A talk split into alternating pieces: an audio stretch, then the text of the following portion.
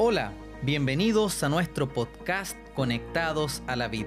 Soy Leandro Cisterna y compartiré con ustedes este espacio dedicado a fortalecer nuestra conexión diaria con Dios a través de la reflexión y el estudio devocional. Queremos enviar un saludo especial a todos nuestros amigos y hermanos de iglesia que nos escuchan a través de este podcast y también saludamos a todos aquellos que están avanzando en este importante desafío.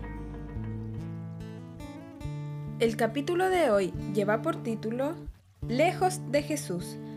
Hoy vamos a hablar sobre el repaso general de la decimotercera sección titulada Las obras. Durante estas tesis hemos aprendido que las obras son el fruto de la fe. El texto bíblico de hoy se encuentra en Efesios 2 versículos 8 y 9 y dice lo siguiente. Porque por gracia sois salvos por medio de la fe y esto no de vosotros, pues es don de Dios, no por obras, para que nadie se gloríe. A continuación compartiremos una interesante reflexión. Durante los últimos días hemos estudiado el rol de las obras en nuestro caminar cristiano. Dentro del mundo existen muchas religiones, entre las más predominantes encontramos el cristianismo, el islamismo, el budismo, el hinduismo y el chintoísmo. Solo dentro del cristianismo existen cientos y cientos de denominaciones. Pero a pesar de que hay muchas opciones religiosas, podemos dividirlas en solo dos grandes religiones, la religión de la fe y la religión de las obras. La gran premisa de la religión de las obras es su enfoque en lo que el ser humano hace para alcanzar a Dios. Esta sostiene que el ser humano debe hacer algo para obtener su salvación. Si obramos bien, seremos salvos. La gran premisa de la religión de la fe es su enfoque en lo que Dios hace por alcanzar al ser humano. Cristianismo está fundado como una religión por fe creemos que la salvación es solo por fe en Cristo Jesús. Pero lamentablemente el enemigo también ha metido sus manos y ha creado formas de cristianismo en las que Jesús no es tan necesario. En Mateo capítulo 7, Jesús comenta sobre personas que iban a ir ante Él en el fin de los tiempos, a presentar sus obras, pero sin Jesús. Y Jesús le responde, no os conozco, apartaos de mí, hacedores de maldad. Otras traducciones bíblicas dicen hacedores de iniquidad. ¿Por qué?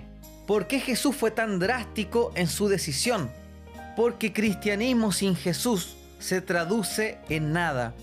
La salvación mediante nuestras propias obras es iniquidad para Dios.